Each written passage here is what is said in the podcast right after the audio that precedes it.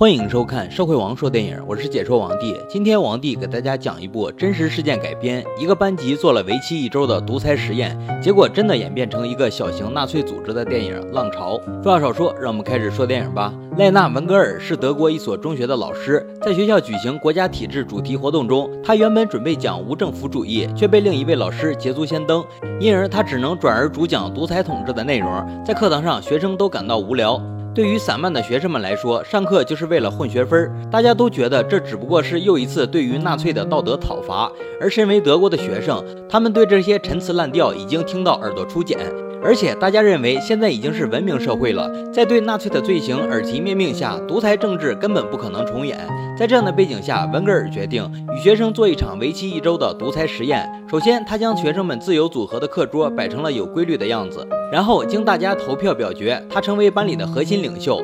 文格尔表示，既然是领袖了，当然要对集体有绝对的领导权和至高无上的地位。从最表面的开始，大家都要尊称他为文格尔先生。一开始，大家对于这种尊称是非常不屑的。他又规定，以后不再是自由发言的课堂，没有他的允许不能出声，得到允许后方能起立发言。而对于不服从的学生，他们可以离开。接下来，他们讨论在什么情况下容易形成独裁体制。大家都觉得这堂实验课很有趣，而文格尔也表示，种种规定只限于课堂，下课后大家还是以前的关系。第二堂课的一开始，文格尔先生先让大家原地踏步，直到走出整齐划一的踏步声。文格尔说：“听到没有？这就是集体的力量。他让成绩好的与成绩差的成为同桌，互相帮助，并且将楼下无政府主义课堂里的人当作假想敌。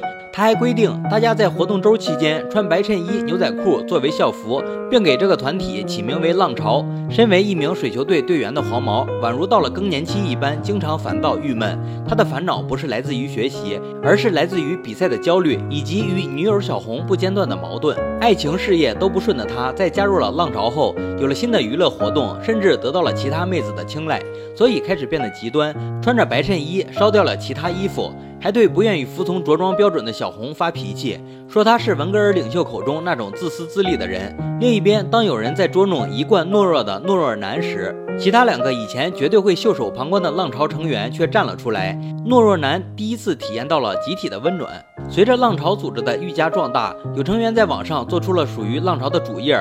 属于浪潮的徽章，属于浪潮的问候手势。老师和同学都对浪潮投入了极高的热情和精力。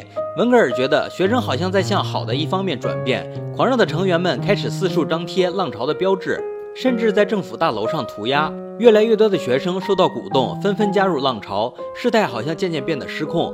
面对小红的提醒，文格尔老师却异常固执，认为做事就应该有始有终，说好一个星期的实验就要上到一个星期。这时的浪潮组织已经声势浩大，他们天不怕地不怕，甚至与街头的混混发生了冲突。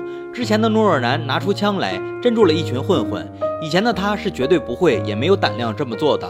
眼看危机已经结束，大家一同来到体育场，为浪潮的成员参加水球比赛加油打气。但是在比赛中，意想不到的事情发生了。浪潮成员竟然与对手扭打在了一起。就在所有人一脸懵逼、不知所措的时候，小红来到体育馆，散发着反对浪潮的传单。瞬间，体育场中一片混乱，支持者与反对者打作一团。看着自己辛辛苦苦筹备的比赛被小红毁掉，愤怒的黄毛不仅与小红吵得不可开交，更是甩了他一个响亮的大耳光。等到夜深人静，内心逐渐安静下来的时候，黄毛这才发现自己好像被浪潮运动改变了，变得更加冲动、暴力，更加容易失去理智了。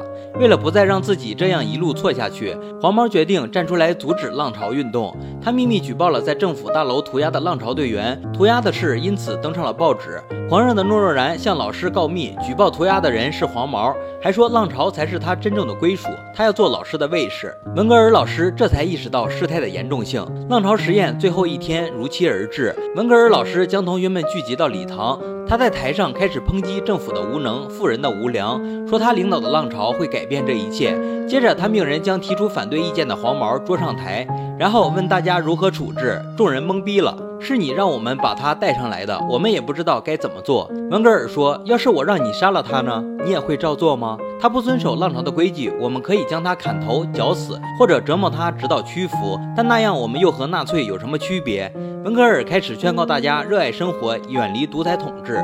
眼看教育学生的目的已经达到，随之他宣告了浪潮的解散。但是诺若然不能接受这一切，浪潮就是他的生命，是他的一切。无法接受现实的他彻底失去了理智。在射伤了一名同学之后，他开枪打爆了自己的脑袋。一声枪响，一条鲜活的生命就这样消失在了礼堂中。随着警察将文格尔押入警车。同学们才真正意义上明白了独裁统治的可怕之处。这部电影是根据1967年美国校园的真实事件改编。影片中服饰的多彩对应民主，单色的白衬衫对应独裁。通过这种形象的色彩语言，表达了抽象的政治概念，本真的传达了对政治话语的情感态度。但是影片的封闭性结尾，容易导致民主好、独裁坏的简单区分，从而影响到观众对于民主与独裁关系的深层反思。影片的死亡结局显示了独裁的血腥与惨败。但是就这样定论独裁的死刑，则显得过于简单化。好了，今天的解说就到这里吧。喜欢王帝的解说，别忘了关注我哦。感谢大家订阅、评论和转发。